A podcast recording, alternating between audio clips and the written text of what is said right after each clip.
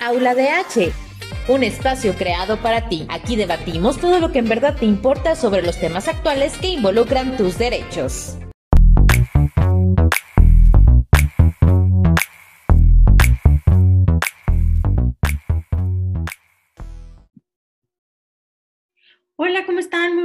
Tardes a todas y todos. Muchas gracias por estar nuevamente aquí en Aula DH. El día de hoy nos acompañan las chicas de Poderosa, de las Voces de Adolescentes, de la Asociación Civil Juntos, una experiencia compartida AC. Bienvenida Fátima, que es la coordinadora también de este proyecto. Hola Fátima. Hola Gio, muy buenas tardes. Muchas gracias por la invitación. por acá estamos. Gracias. Gracias, Fati. Gracias a, Gaby también que nos acompaña en la interpretación de lengua de señas mexicana y a las chicas que cada una nos van a ir platicando y se van a presentar de lo que están haciendo. Fati, cuéntame cómo está el proyecto, qué es lo de Poderosa la voz de las, las voces de los adolescentes. Bueno, eh, Poderosa las voces de las adolescentes es un programa de la Asociación Juntos en donde trabajamos por la inclusión social y laboral de personas con discapacidad. Este proyecto nace con la idea de involucrar a adolescentes con y sin discapacidad aquí en San Luis Potosí para darles las herramientas en temas de desarrollo de proyectos de incidencia política para que estas chicas eh, pudieran desarrollar algunos temas en los que se encuentran involucradas o que les atañen las problemáticas de sus entornos, escuelas, etcétera, y lograr hacer un cambio con toda esta metodología que nos da la organización Rise Up a través de un financiamiento con la empresa Cummins. Entonces, ellas estuvieron aprendiendo toda esta metodología con una serie de capacitaciones que tuvimos el año pasado, a las cuales tuviste ahí como la fortuna de acompañarnos, o tuvimos la fortuna de tenerte cerca en uno de los módulos. Bueno, las chicas se prepararon durante todo un semestre, de agosto a noviembre, en temas de advocacy, en derechos humanos, discapacidad, desarrollo de proyectos, etcétera. Y bueno, en diciembre por ahí presentaron ya cada una sus iniciativas, de los temas en los que querían trabajar y bueno, todo este año estuvieron en la parte de la ejecución y ya es lo que ahorita más adelante escucharemos de cada uno. Muchas gracias, Fati. No, más bien la de la suerte fui yo y que me encanta verlas crecer. Estuve precisamente, estamos platicando que hace un año fue cuando empezamos y con talleres que estuvimos que, que eran los derechos humanos, que eran los derechos de las mujeres, ¿no? Y empezar como a mapear y ahora ya tienen todo un proyecto, el cual cada una nos va a ir contando poco a poco qué es lo que tiene. Por ejemplo, ahorita, eh, bueno, Rubí, que nos va a contar también de, su proyecto que es de Juntas por un aula sin acoso. Rubí, cuéntanos cómo va tu proyecto, eh, de qué se trata, nos van a contar cada una eh, qué participante, quiénes están de participantes, eh, qué trabajo hicieron, cuál es la problemática que ustedes detectaron, qué encontraron y qué buscan lograr con este proyecto. Bienvenida, Rubí. Hola Gio, muchas gracias. Este, bueno, mi equipo es Juntas por un Aula sin Acoso. Estamos conformados por cinco chicas sin discapacidad y una chica con discapacidad. Con no, cinco chicas sin discapacidad y una chica con discapacidad. Eh, está conformada por Gio, por Valeria, Alondra, Alexia, Iliana y yo, la problemática que nosotros detectamos fue de que los alumnos y alumnas de la Facultad de Contaduría y Administración este, no saben identificar cuando se enfrentan a una situación de acoso y hostigamiento sexual, al igual que no saben a dónde acudir. Eh, nosotros realizamos una encuesta a los alumnos y alumnas de la Facultad de Contaduría y Administración este, nosotros eh, en estas encuestas que nosotros realizamos, encontramos de que los alumnos no saben identificar cuando se enfrentan a una situación de acoso y hostigamiento sexual, al igual que no saben a dónde acudir y, y que la mayoría este, no conoce el protocolo, de que existe un protocolo dentro de la facultad, bueno, a nivel autónoma, este, que pueda ayudarlos o asesorarlos. Entonces nosotros lo que buscamos es erradicar el acoso y hostigamiento sexual dentro de la facultad. Ok, Rubí, muchas gracias. Muy interesante y un tema muy importante es este, el, detectar y el que sepamos, ¿no? A dónde acudir y los canales, Y, y qué han encontrado dentro de, o, qué sigue dentro del proyecto. Eh, bueno, desde y primero lo que realizamos fue eh, realizar la encuesta y luego ya después lo invitamos a que los alumnos y alumnas de la facultad contestaran la encuesta. Ya después de que tuvimos estos resultados, hicimos el análisis de esto y ahorita estamos en espera para que las autoridades, es, la directora de la Facultad de Contaduría y Administración y muchas más autoridades, eh, les vamos a presentar estos resultados para que estén al tanto y, y sepan la situación que se está viviendo en la facultad. Muy importante, sobre todo, y, eso, que exista la vinculación directa de, de las alumnas directa con, con, parte del personal docente para precisamente trazar una estrategia muy importante de, de, política, de política pública. Muchas gracias, Rubí, también por contarnos respecto a eso. Eh, también nos acompaña y nos va a contar sobre, sobre su proyecto eh, Laura Guerrero sobre la prevención del suicidio. Hola, Lau, ¿cómo estás? Cuéntanos de tu proyecto, cómo va. Hola. Ok, bueno, como bien lo mencionas, soy parte de Prevención del Suicidio. Eh, junto con Betty, Pam, Ana Pau, Astrid y Dharma, eh, la problemática que, principal que empezamos a detectar fue que la salud mental de los y las adolescentes no se estaba tomando con la importancia que debería de tomarse. Este, nada más es como sobre el agua y debería ser un poquito más profundo porque de ahí van a salir un poquito de resultados y datos que nos fueron dando conforme empezamos a trabajar. Mm, bien, lo que hicimos fue una encuesta por medio de internet acompañada de un video para que, bueno, cada una de las integrantes lo fue publicando en sus redes sociales para que más personas pues conocieran del tema, pudieran respondernos las preguntas y así llegáramos a nuestra meta de encuestas. Bueno, como ya lo mencioné, entrevistamos a jóvenes entre 13 y 20 años de San Luis Potosí y en los datos y toda la información que nos salió, este, pues resulta que sí, efectivamente los y las jóvenes tienden a esconder o a no expresar sus emociones de una manera adecuada. Y sabemos que este no es un tema que se esté hablando todo el tiempo, sino que necesita la importancia que queremos darle. Y más que nada porque los jóvenes que nos contestaron que sí tienen algún tipo de ayuda psicológica en sus escuelas o que sí se les ha llegado a hablar del tema, siguen pensando de cierta manera en el suicidio como una opción. Entonces, ¿qué está pasando ahí? En, si se les está dando la información, ¿por qué motivos es que sigue siendo una opción? Entonces, bueno, a la conclusión que llegamos es la calidad de la información que se les da vemos muy importante el acompañamiento a esos jóvenes que están presentando esas situaciones, porque no nada más se trata de dar información y listo, sino que el acompañamiento que se les tiene que dar para que así se cree más confianza y podamos, este, puedan dar mejores resultados. Y lo que buscamos junto con las autoridades es que se logre una campaña contra la prevención del suicidio para las y los adolescentes, porque si bien sabemos a lo mejor no nada más es por el proyecto, sino que queremos que se haga porque por todas esas personas que a lo mejor no saben cómo pedirlo, pero que de verdad lo necesitan.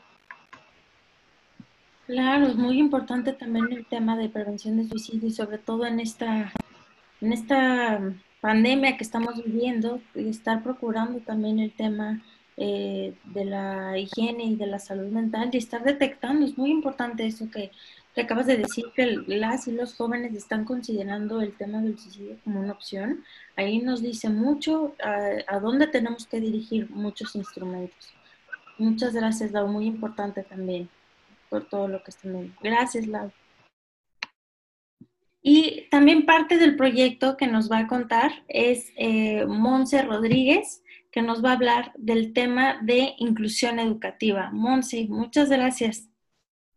Hola. Cuéntanos de tu proyecto. Les voy a hablar sobre nuestro proyecto que es Inclusión Educativa para Niñas y Niños con Discapacidad Auditiva.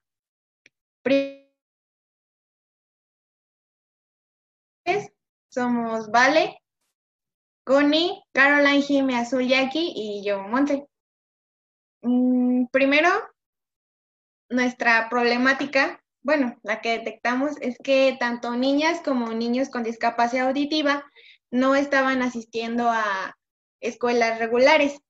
Eh, después de investigar un poquito más, nos dimos cuenta que sí asistían, pero no con la misma calidad que el resto de sus compañeros, sino que, pues básicamente no recibían la educación de calidad que todos merecemos. Después de esto, eh, llevamos a cabo, primero que nada, revisar los planes de estudio eh, de la normal del Estado, que es nuestra formadora de docentes, y revisamos que sí existe como tal la licenciatura de inclusión educativa, pero el resto de las licenciaturas no tenían ningún referente hacia estos temas. Después, bueno, esto lo, lo, hicimos para visibilizar que realmente la lengua de señas solo se lleva en una licenciatura y no se le toma la importancia que tiene que tener. Después llevamos un proceso de entrevistas y cuestionarios a los alumnos para conocer si ellos estaban interesados en esta problemática. Después de eso, eh, entrevistamos a, bueno, hicimos entrevistas y cuestionario. Las entrevistas fueron tanto para las personas con discapacidad auditiva como a sus familiares, para conocer tanto por vivencia propia, bueno, por su, sí, por vivencia propia, como tanto el contexto en el que se relacionaban y cómo es que esto pues afecta en, pues en su vida. Eh, también hicimos un cuestionario a los alumnos de la normal. Eh, les preguntamos cosas como si, conocían que era la lengua de señas, si ellos estaban interesados en ser partícipes en un taller de lengua de señas, así como si habían tenido acercamiento con personas con discapacidad auditiva. Con esto encontramos que sí, pero no había como el, existía como el, ¿y ahora qué hago, no? Porque había como ese choque de, pues no sé cómo comunicarme con él. Después, eh, bueno, ya al, revisar los planes de estudio, de estudio nos dimos cuenta que no existía como un taller de, de lengua de señas para el resto de las licenciaturas. Y al hacer las entrevistas, eh, bueno, en cuestión de las personas con discapacidad auditiva, mm, era muy notorio que la mayor parte de su vida la vivían esforzándose el doble que el resto de los demás o que en la mayoría de los casos ellos tenían que adquirir el español como su lengua y no en sí la lengua de señas que debería de ser su, su lengua materna.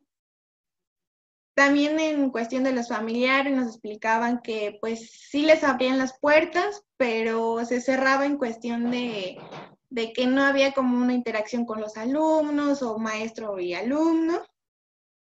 Y por último, lo que buscamos lograr es que en la normal del Estado, primero que nada, se visibilice la importancia de la lengua de señas, así como hacer campañas de concientización sobre, pues, qué es la inclusión educativa en sí, y cuál es la importancia de que un docente aprenda, aunque sea lo más mínimo en lengua de señas, y que conozca las barreras que enfrentan los alumnos con discapacidad auditiva.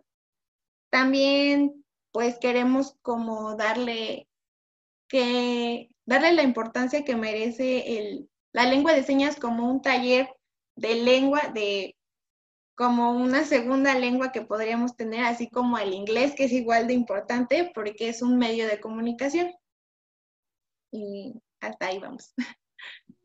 Muchas gracias, Monse. Lo importante también de ser eh, o que seamos personas, o más bien de la educación eh, bilingüe, respecto a la lengua de señas mexicana, reconocerla que tenemos todas y todas que aprender de, ella para que precisamente no caer en un tema de discriminación y reconocer la importancia, ¿no? Decías, como tan importante como el inglés, pues lo mismo son las lenguas eh, originarias como las lenguas de, de, señas mexicana y que lo tengamos ya eh, aprendiéndolos desde niñas y niños, ¿no? Desde siendo pequeñas y pequeños.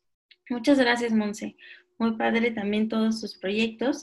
Y ahora también nos va a contar ella, Karen, sobre su proyecto de eh, prevención de, del delito. Ya Karen, ¿cómo estás? Muchas gracias. Hola, muy bien, gracias, gracias a ti. Este, bueno, sí, así como lo dijiste, nuestro proyecto se llama Prevención del Delito. Eh, estamos conformadas con, con chicas con y sin discapacidad. Eh, somos ocho chicas, se llaman Bella, Daniela, Alondra, Diana, María José, María Fernanda y Paula. Y yo, ya Karen. Este, la problemática que nosotros detectamos fue que las y los adolescentes no, no saben si están viviendo en una situación de, de violencia familiar, violencia en el noviazgo o acoso escolar. Este, eh, detectamos que la mayoría pues ha sido víctima de, una situación así y pues ellos no saben a dónde acudir ni, ni qué hacer y prefieren quedarse callados o pues tomarla a la ligera. Eh, lo que nosotros hicimos fue un cierto tipo de preguntas para poder hacer unas encuestas y que las y los adolescentes pues nos contestaran si cómo han sufrido su, su violencia y pues nosotras detectar cuál, cuál de las tres de las violencias a este, nos, nos están hablando, ¿no? Y después, este, pues hicimos un video para acercarnos a, a las, a, y a los adolescentes, pues invitándolos para que pudieran este, contestar nuestra encuesta. Es, ya después del video, este, entrevistamos a, a las y a los adolescentes de entre 12 y 15 años que estuvieran cursando la secundaria, pues para así llegar a los resultados de las encuestas. Eh, ya revisando los, los resultados, este, encontramos que el 63% de los adolescentes han sido víctimas o testigos de, de, burlas o por su vestimenta. Y pues ellos, la mayoría salió que este, ha sido, los han visto, pero pues no han hecho nada, solamente se quedan callados. Y por último, este, lo que queremos lograr, bueno, y lo que logramos, porque pues nuestro proyecto ya se lo dimos, se lo presentamos a las autoridades. Este, nosotros le dijimos que queremos llevar unas campañas de prevención a nivel secundaria a temas de acoso escolar, violencia en el noviazgo y violencia en, en la familia, para así poder evitar todos estos, ¿cómo se dirá? O sea, sí que cada adolescente no piense que, una burla o un empujón ya lo normalice. Que, o sea, que vean que, que o sea, si hay prevención, si hay campañas de, que poder hablar a, este tal número, o sea, que más que nada se acerquen con nosotras y pues dar las, las campañas.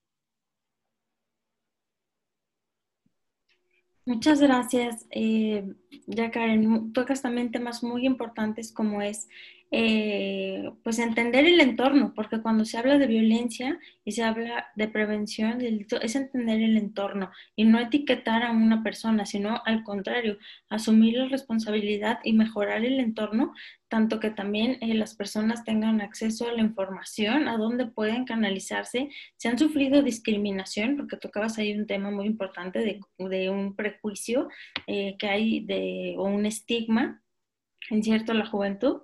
Entonces, eh, el canalizarse, ¿no? El canalizar, ver dónde y que la discriminación, como ya lo hemos hablado muchas veces, pero volvemos a comentarlo, la discriminación es un delito. ¿no? Entonces es, es importante reconocerlo para, para, empezar a tratarlo. Muchas gracias a Karen, también muy padre tu proyecto. Gracias. gracias. Y ahora nos cuenta el quinto y eh, último proyecto de, de este de este gran proyecto, porque pues es una, una em, interacción entre varios proyectos, como ya bien nos contaba Fátima también con Rise Up. Eh, y nos, acompaña María de la Luz Hernández, Luz, que nos va a contar sobre el empoderamiento eh, en la pila. Cuéntanos, Luz, ¿cómo estás? Hola, bien, bien. Este, bueno, yo soy del equipo Empoderamiento en la Pila.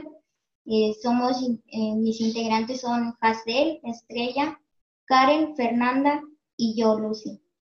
Bueno, nuestro proyecto se trata de empoderar a las adolescentes, ver que aún lo que hemos detectado, lo que, bueno, siempre se ha visto aquí en la pila, es que aún existe el machismo contra las mujeres, la diferencia entre hombres y mujeres, los estereotipos.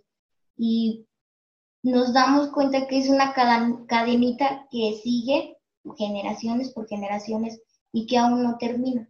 Entonces, ese es mm, nuestro, nuestra problemática, o sea, nuestra, cómo poder terminar con esa cadena que, de estereotipos y todo eso. Nuestro, lo llevamos a cabo a base de una encuesta a jóvenes y, y adolescentes de, de aquí de la pila y por, por medio de, de, un video y compartiéndolo en redes sociales. Ya después que, que, que tuvimos los resultados de, de, las encuestas, nos dimos cuenta, cuenta que hasta las mismas mujeres creen que solo sus estudios deben de terminar hasta secundaria y después casarse, tener hijos y quedarse en casa, llegar hasta ahí, no a no lograr más de lo que cada uno puede hacer y de los hombres por igual. O sea, que ellos son hombres y las mujeres son solo para el hogar y ellos solo para trabajar, salir y así. Y ya después este, que vimos los, los, resultados, los resultados, perdón, mm, es de, los presentamos con las autoridades de, de aquí de la pila, el DIF, y con el Centro de Justicia para las Mujeres para que en junto con ellos, conjunto con ellos, este, no sé, llegara más, eh, como a talleres, y pláticas, no sé, algo de, de ir acabando con esa cadenita. Yo creo que se puede lograr y bueno, es nuestro Gracias, Lucy. Muy importante también lo que nos cuentas y sobre todo que el detectar eh, ciertas, mm, bueno, sabemos que vivimos en un sistema patriarcal, ¿no? Pero ya el tener números diagnósticos y que vengan y este acercamiento que se enfoque a, o que las autoridades se enfoquen a redireccionar el tema de las de políticas públicas, ¿no? Yo recuerdo que el día que que todas ustedes presentaron el, sus proyectos ya que tenían eh, ya todo, todo armado y que me tocó verlas y que me tocó ver cómo lo presentaban. Tú dijiste algo, Lucy, que realmente eh, me, vaya, me, me reflejé y lo vi perfectamente en el que hablaste que como experiencia personal y como con mujer con discapacidad, ¿no? En grandes rasgos, tú me dirás si bien o no, ¿Podrías compartir esa reflexión que, hiciste como mujer con discapacidad y cómo veías eh, este sistema cuando, pues como vemos, ¿no? Que, tal vez muchas personas pensaban que casarse como mujeres y era todo, pero ¿podrías compartir esta experiencia o esa, esa reflexión que hiciste? Sí, bueno, yo como persona con discapacidad creía que que al tener, no sé, 15 años, bueno, porque es la edad que se ve aquí donde empieza un matrimonio, una familia, las mujeres, yo creía que a esa edad, o sea, ya era como resolver mi vida. O sea, llegaba al, lugar donde pues ya, ya está todo estable, eh, ya no puedo hacer más. las mujeres se cierran mucho con que ya no se pueden salir. Entonces, yo como mujer con discapacidad, ahora que he logrado muchas cosas, he avanzado muchísimo y a este tiempo me he dado cuenta que no necesito ser feliz solo con un matrimonio o creer que, mi vida está resuelta por, por un hombre. Y eso es lo que me duele ver que las demás mujeres de, de aquí de la pila se crean, se tengan solo esa mentalidad de que solo con un hombre pueden hacer cosas de una familia, un hogar, etcétera. Yo creo que, mm, como lo repito, o sea, yo como mujer con discapacidad puedo decir que no necesito un hombre, que sola, acompañada, con quien sea, puedo hacer muchísimas cosas, estudiar, trabajar, eh, hacer un negocio, no sé, muchísimas cosas. El acceso a todos tus derechos. Me, encantó porque también justo comentabas eso, ¿no? El, decir que muchas veces eh, el mismo sistema eh, condiciona o normaliza el tema de casarse y de tener un plan de vida como joven, como mujer joven, ese, y el que realmente tengamos el acceso a nuestros derechos y el, empezar a romper paradigmas también como personas con discapacidad, como mujeres con discapacidad y romper círculos de violencia, que eso también es, es muy, muy importante. Muchas gracias, Lucy, también por contarnos. Pati, muchas gracias, muy interesante a todas por todo lo que están haciendo y me gustaría que nos contaras, por ejemplo, si alguien está escuchando, está viendo o eh, esta, esta información, ¿dónde puede contactarse contigo? Si a lo mejor dice, yo quiero, me interesa el proyecto de la pila, me interesa el proyecto de prevención del suicidio, ¿dónde pueden contactarse contigo? Con ustedes. sí. Bueno, nada más este, nuevamente agradeciendo el espacio de estar por acá y decirle a las chicas que estoy sumamente orgullosa de todo su trabajo. Pueden contactarnos en las páginas de Juntos, www.juntos.org.mx, en Facebook como Juntos una experiencia compartida, al teléfono 243-3700 y al correo poderosa arroba Muchas gracias, Pati. No, no solamente tú estás muy orgullosa de ellas, yo también estoy orgullosa de ellas y también orgullosa de ti. Me encanta verlas crecer en esta, en esta manera, pero sobre todo este empoderamiento, ¿no? El que sepan, el que conozcan este sentido social y el velar y por ser defensoras de derechos humanos. Les agradezco mucho a todas, excelente trabajo, sigamos trabajando y pues bueno, no me queda más que agradecerles. Gracias Gaby también por acompañarnos y pues les agradecemos muchísimo. Que estén muy bien y que tengan bonita tarde.